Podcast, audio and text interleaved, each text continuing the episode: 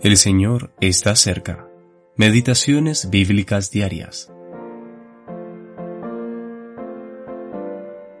¿De dónde tiene éste estas cosas? ¿Y qué sabiduría es esta que le es dada y estos milagros que por sus manos son hechos? ¿No es este el carpintero? Marcos capítulo 6 versículos 2 y 3.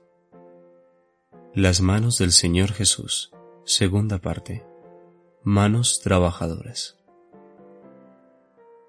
El Señor Jesús recién había llegado a su pueblo natal después de un viaje predicando el Evangelio, y como era su costumbre, fue a la sinagoga el sábado. Los habitantes de Nazaret se asombraban de sus palabras.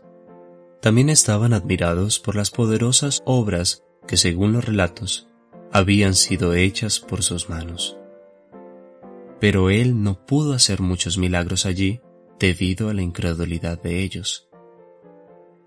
El Señor se asombró de la incredulidad de sus coterráneos, pero en contraste, y de forma sorprendente, la única otra vez que vemos al Señor asombrarse fue cuando vio la fe de un centurión romano. Mateo capítulo 8 versículo 10.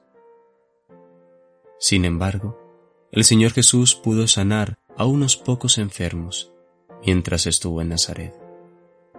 Notemos que lo hizo poniendo sobre ellos las manos. No se mantuvo a la distancia, sino que puso sus benditas manos directamente sobre aquellos que necesitaban ayuda desesperadamente.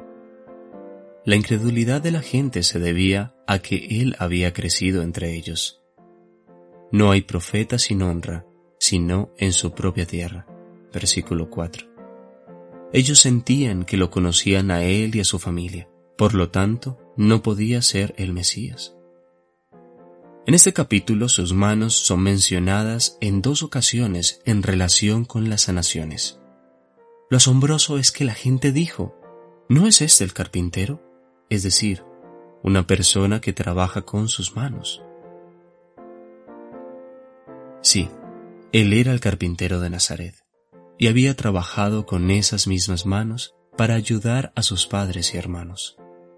Eran manos que sabían lo que era trabajar. Los carpinteros de aquellos tiempos y en aquellas regiones a menudo trabajaban con piedra, especialmente en la construcción de casas. El Señor Jesús continúa siendo el carpintero y actualmente se encuentra construyendo su asamblea, añadiendo cada piedra viva una por una. Mateo capítulo 16 versículo 18 y Primera de Pedro capítulo 2 versículo 5. Qué maravilloso ser parte de este edificio que Él está construyendo conforme a los planos celestiales. Brian Reynolds